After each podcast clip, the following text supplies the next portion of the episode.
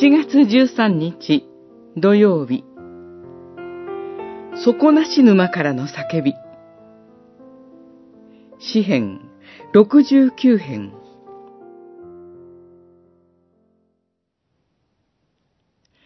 神よ、私を救ってください。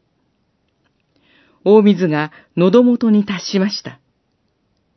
私は深い沼にはまり込み、足がかりもありません。大水の深い底にまで沈み、本流が私を押し流します。叫び続けて疲れ、喉は枯れ、私の神を待ち望むあまり、目は衰えてしまいました。六十九編、二節から四節。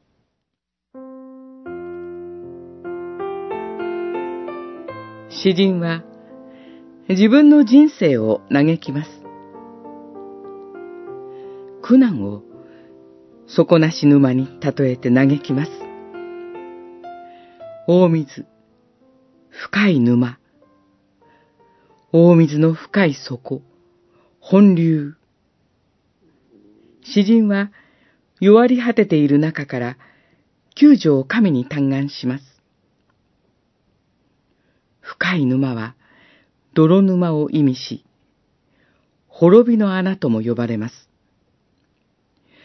もがけばもがくほど深みにはまり込んでゆく苦難。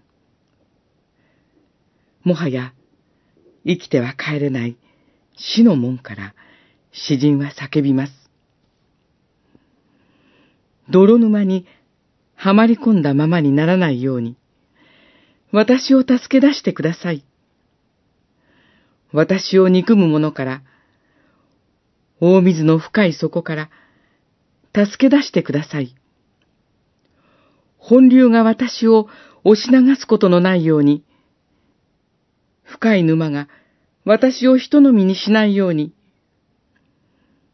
井戸が私の上に口を閉ざさないように、それらに脅かされている詩人は、自分の孤独と絶望のリアリティを井戸に突き落とされ、上から蓋をされてしまいそうなイメージで嘆くのです。しかし、詩人は神が必ず嘆願を聞いてくださり、祈りに応えてくださることを確信して苦しみの中で視線を神に向けます。祈りの苦闘を通過した今、詩人は、新しい信仰の次元に立って創造主なる神を褒めたたえ、賛美と感謝を捧げます。